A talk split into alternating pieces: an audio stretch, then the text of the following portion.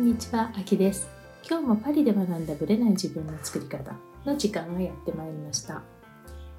今日はね、ちょっとフランスの情報をお伝えしたいと思います。もしかしたらね、写真とかでニュース、どうなんですかね、行われてるかわからないんですけども、今、フランスは結構大変なことになってるんですね。まあ、2月ぐらいからですかね、まあ、断続的にストがあります。でそのストっていうのは交通網だったりしてるんですけど徐々に徐々に増えてまあ電車とかねそういう公共機関以外もストを始めています。もともとどういうストかというと、まあ、年金改革ですね。フランスの年金改革っていうのが、まあ、今ね62歳なんですよ。でその62歳っていうのを64歳まで上げるという、まあ、改革に対する反対のデモとストをやっています。でこれがですねヨーロッパの中でもまあまあ、まあ、いろんな国がありますけどねまあまあ、まあ、低い方なんですね。で多分本当は私のイメージですよ普通6 5に上げたりするじゃないですか。霧のいいとこで。でも多分60 65は相当反対が来ると見たと思い64にしたんじゃないかなと思うんですね。で、まあ、たかが2歳なんだけれども2年伸びるだけでもう大騒動ですよ。まあ正直私の感覚ですよ。これはあくまでも私の個人的な感覚なんですけどもこれだけ寿命が伸び、まあ、健康寿命も伸びフランスの寿命って日本について第2位なんですよ世界。でそのくらい、まあ、長く生きる、まあ、男女ともに長く生きる人たちがですよ80代までね、まあ、引退生活後の方が長いじゃないですか。なので私の感覚は伸びるんだからまあ多少2年ぐらいだっていつかその子供たちの世代が大変な目に遭うので誰かが背負わないといけないのであればどっかで年金改革は絶対必要だと思うんですね。できっとみんな大反対されるから伸ばし伸ばしに来てるところもあるんですよ。まあ、私自身は別にそんなマクロンが好きなわけではないんですね。むしろハテナマークのところが結構あってでも年金改革に関してはまあ納得だよねみたいなノリなんですけどところが世の中はですねこの2歳に対して2年に対して相当みんな激怒してるわけですよ。で、まあ、いわゆるメトロとかね LA っていう高速地下鉄パリのね郊外まで行く高速地下鉄であるとか、まあ、TJB とかねあるいはその TJB も国際線っていうかね、例えばスイスに行ったり、まあいろいろなところに向いてるじゃないですか。まあ、そういうのも含めてストップしていくわけですよ。でまあ、これがね、本当に大変です。まあ、かろうじて出勤の時間帯は動いてるんですよ。2、3本に1本。で、9時半を過ぎるとピタッと止まったりね、することが多いです。まあ私自身は、まあ、バスが動いてるのと、あとメトロでね、2本だけまあまあ動いてるのがあって、で、それは運転手さんがいないメトロがあるんですね、2本。そこが、まあ平常通り動いてるという感じなんですよね。で、やっぱりですね、これがまあ普通の大人もともかく、まあ超有名の高校生、まあ、エリートですよね。エリートの学校に行ってる子たちも、まあ、一部なのかもしれないけど大反対してますね。で、どうやら、まあ、この私の考えるロジックと全く、まあ、勝ち合わないんですね。まあ、私あんまりその反対派の人と激突してディスカッションしたわけじゃないけれども、まあ、いろいろねその彼らの反対の理由あるいは対案ないんですよ。ただ働きたくない。いやいやいやいやあなたたちの子供が困るんですよ。っていうそのロジックが自分たちは払いたくない。自分たちは働きたくない。っていう自分たちの主張だけを押すんですよね。であとフランスはやはりこのデモとストが異常に多い、まあ、ヨーロッパはね他の国でも多いんですけれども今回ね例えばエネルギー危機で価格が上がってるからとかねいろいろあるんですが、まあ、そういう意味ではやっぱりフランスって特別なんですよ。もともと王政の国だったじゃないですか。でもフランス革命とかねああいうので倒しちゃったでしょ？なので民衆の力を集めれば政府も何もかも倒せるっていう発想がもう多分ね遺伝子レベルで含まれてるのかもしれないですよね。もう何世紀もねあるから。だからそういう意味では当たり前のようにもう、まあ、交通機関もそうだし学校もね始めましたね。で学校もうちの子供の学校は大丈夫だったんですけどやっぱりそのカンティーンっていう給食？給食だけやりませんっていう感じでねお昼ご飯食べに帰ってくださいみたいな。そういうパターンもありました。で最近ね問題になってるのはゴミ関係なんですよ。ゴミの収集車まあパリの特に市内ですよね。全部をパリ市がやってるわけではなくてまあその民間のね企業がそのゴミを集めて収集をやってる場合もあるんですけど区によって違うんですよ。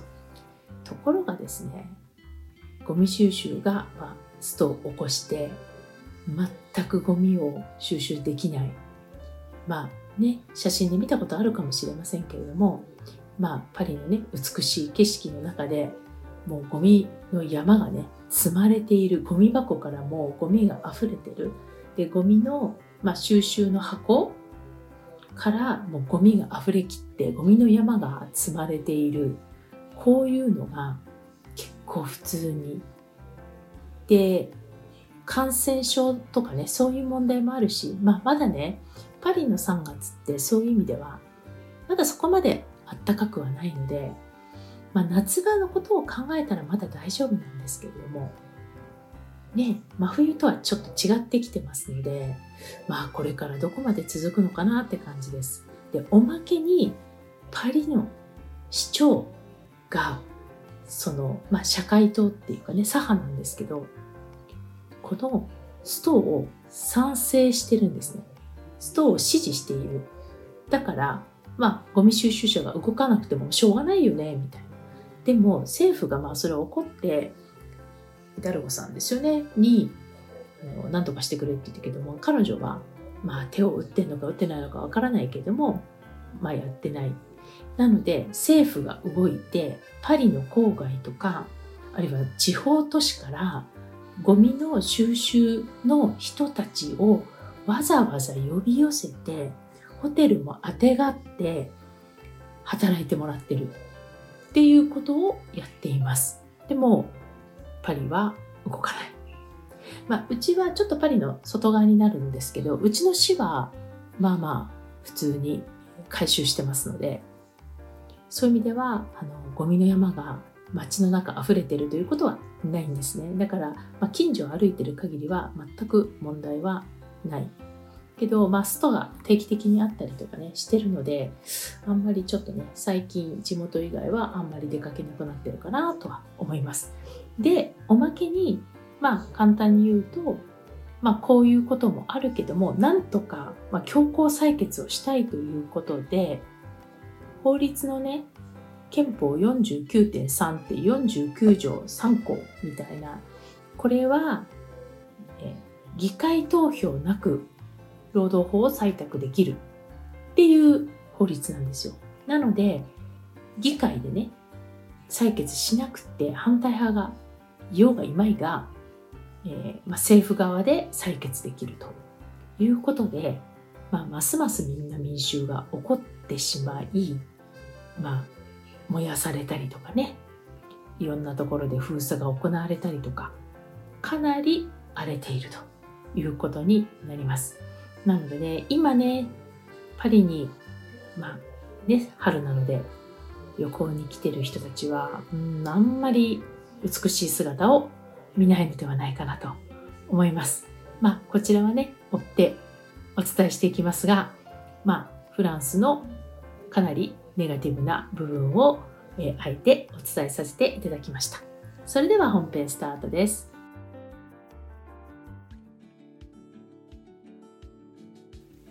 はい、本編です。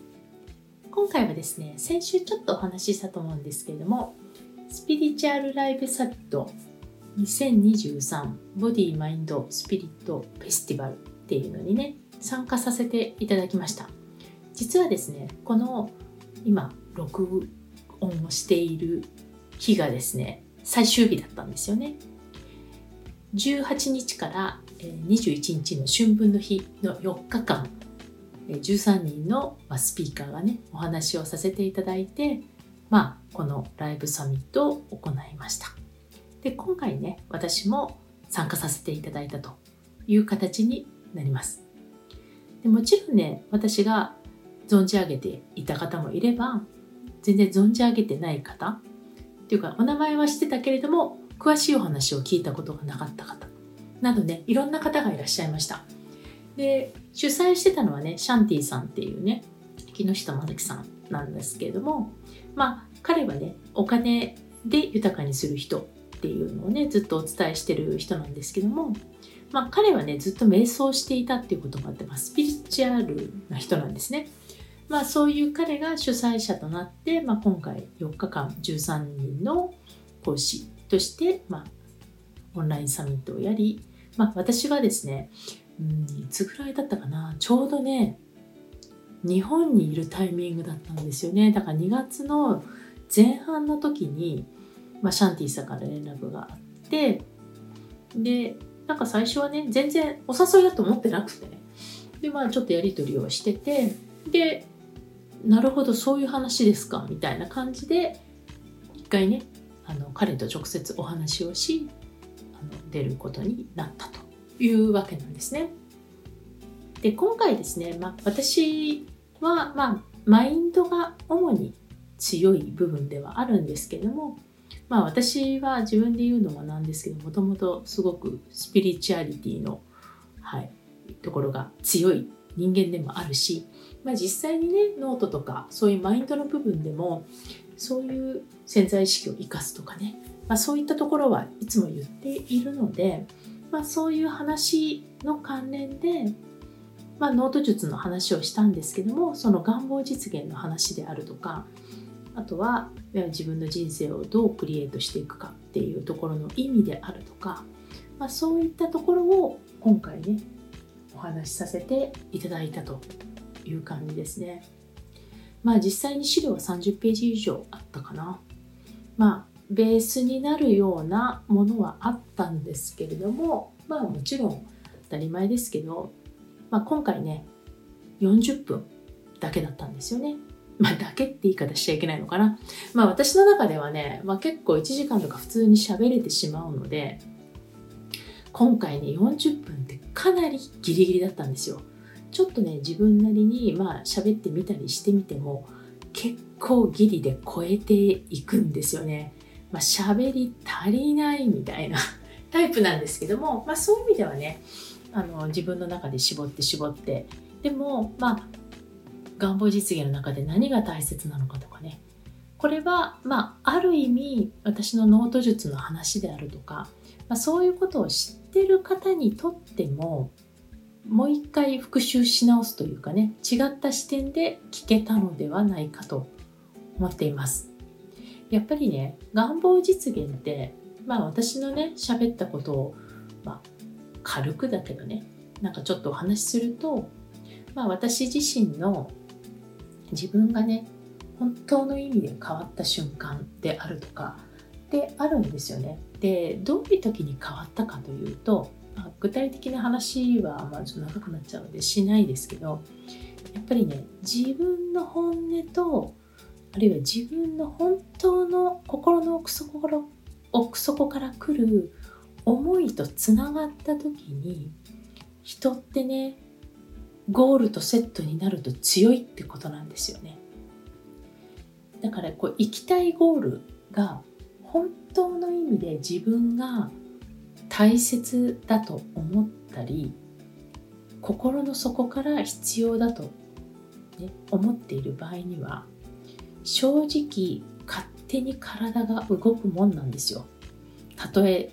怖いっていうかね不安っていう気持ちが若干あったとしてもなぜかというと行きたいって心の底から思えるからなんですよね。なのでモチベーションは全くいらないんですね。どうやってモチベーションキープしますかとかどうやったらやる気になりますかとかどうやったら続けられますかとか聞かれるんですけど自らの意思でモチベーションを上げていくっていうのはどちらかというと私にとってはテンションを上げていくっていう感じで本来は心の底から自分でやりたいこととゴールがつながっていたら自分自らがテンションを上げる必要は全くないと思ってます。なので、まあ、私自身はやっぱり自分自身をね主語にするっていうところを、まあ、明確に言っていたくてでやっぱりま願望実現はナビゲーターであるっていうところもあるんだけどもやっぱり、ま、現実世界で叶えていくためにはですよ物理空間で叶えていくためにはやっぱり何らかのアクションっていうのは必要で棚からぼたもちではやっぱり願望は叶いにくい。で私自身は潜在意識も潜在意識も両方大事だと思ってるんですね。潜在意識だけでもね足りないし潜在意識だけでも足りないと思ってます。やっぱりね両方それぞれあって両輪なんだと私は思うんですね。だから潜在意識につながるってすごいんですよって言うけどそれを動かす潜在意識のベースがないと、うん、せっかくね潜在意識からアイディアが降りてきてもそれを活用しきれないんじゃないかなと思うんですね。だから活用しきれるためには潜在意識をバンバン動かしてないともったいないし、まあ、その潜在意識をより効果的に動かすのが潜在意識でもあるので両方がねうまく使えてこその願望実現だと思うんですね。でその時にやっぱり私はノート術っていうのがねあの必要になってくるのかなと思ってます。まあ私の話はね、まあいいというかね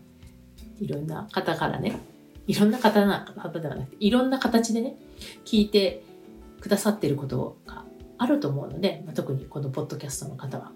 まあ、今回はね本当によりどりみどりのね素晴らしい講師の方がいらっしゃいました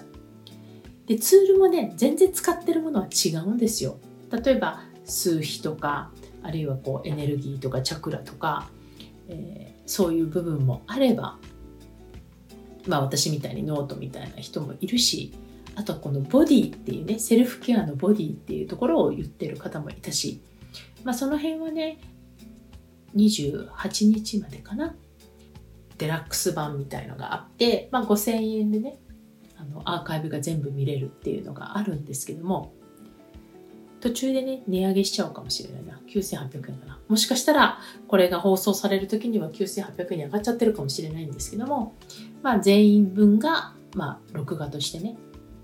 いつまでとかもう期限関係なく見られるというのがあるんですけども、まあ、そちらをね見ていただければわかるんですけども本当にねそのコアな部分自分を大切にするとかね自分の自分自身をね、まあ、そのつなげていくであるとかそういったところはね結構みんな同じことを言ってるんだなと。ただそのメッセージを伝える方法伝え方っていうのがツールが違うだけプロセスが違うだけって感じはしましたね。そういう意味では結構本質的なところではみんな同じことを言ってるんだなっていうのを感じました。今回はね本当に特別で全ての方がねオファーをしているものが全部無料なんですね。プレゼントなんですよ。でもプレゼントにねありえないくらい特典もついてて本当にみんな大盤振る舞いなんですけどでもねまあ受けるのはねある意味 無料なのでね、まあ、申し込みだけしておくだけでも全然いいとは思ってるんですがでも本当にいやこんなものを、まあ、こんな有料級のものをいただいていいのかなってね。まあでもそれは、うん、それを機にねこの2023年ね大きく願望を叶えていったりとか自分でやりたいことをやっていったりとか、まあ、飛躍していく、まあ、破壊と創造とか言ってる人もいましたけど私はね今回ね一つだけ思ったことがあったのでこの春分という日に感じたこと、まあ、実際自分の中で浮かんだのはその前日なので20日だったのかななんですけど最後にねちょっとそのメッセージだけ伝えて終わりたいと思います。まあ、今回ねの春分がね、まあ、ほら宇宙元旦の日とかねよく言ったりもするんですけど私それね先生術で言う言葉らしいんですよね。スピリチュアルというか先生術の世界でよく言う言葉らしいんですけど、まあ、私自身はねよく分かってなかったという感じなんですね。なのでまあ私は春分の日と使っています。でも、まあ、今回ね私の中で降りてきたキーワードっていうのがあってでそれは何かっていうとね脱皮っていう言葉だったんですね。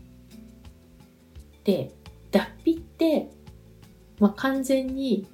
殻が破れて新しい自分になるタイミングじゃないですか。で、いちかさんもね、パリに来た時も言ってたし、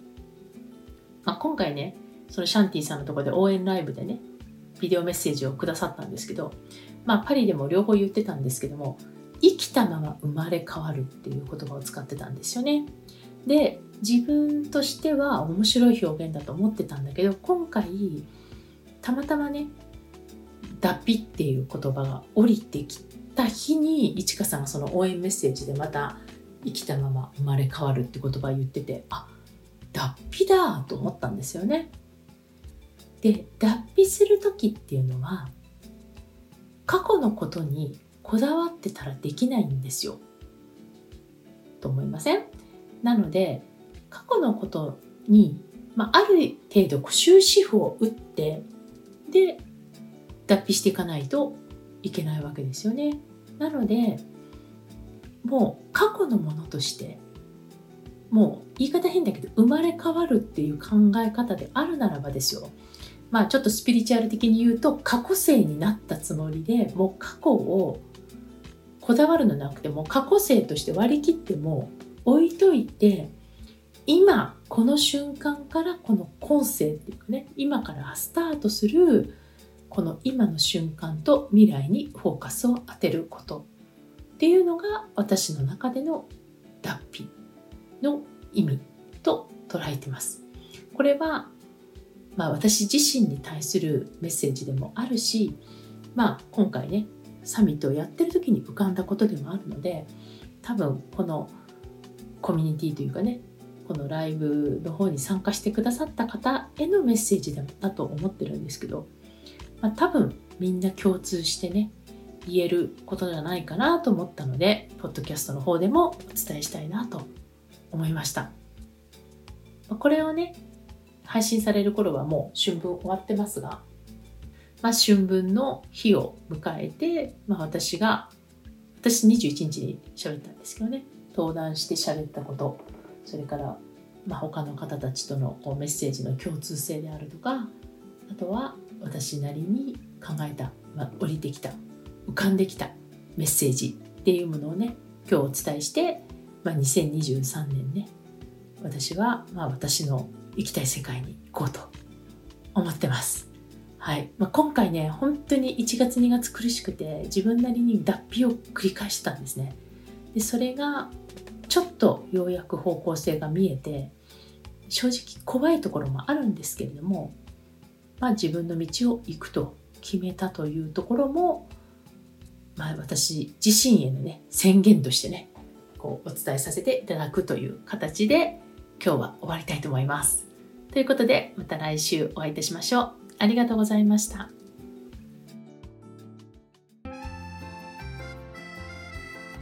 いつも聞いてくださりありがとうございます。この番組は日本時間の毎週木曜日の夜配信されています。同じく木曜日、日本時間22時から30分、Facebook グループのパリ式願望実現ラボというコミュニティで中間ワークのライブを行っています。こちらはノート術の実践ライブ、パリ式願望を実現するためのマインドという願望実現が加速するコミュニティです。アーカイブでももちろんいいのですが、ライブで参加されるとより効果が高いとの声をいただいています。時間が合う場合は、アーカイブよりライブでぜひご参加ください。参加されると、ノート術の教科書というプレゼントや他の特典もついてきます。パリ式願望実現ラボは概要欄のリンクからぜひご参加ください。よろしくお願いいたします。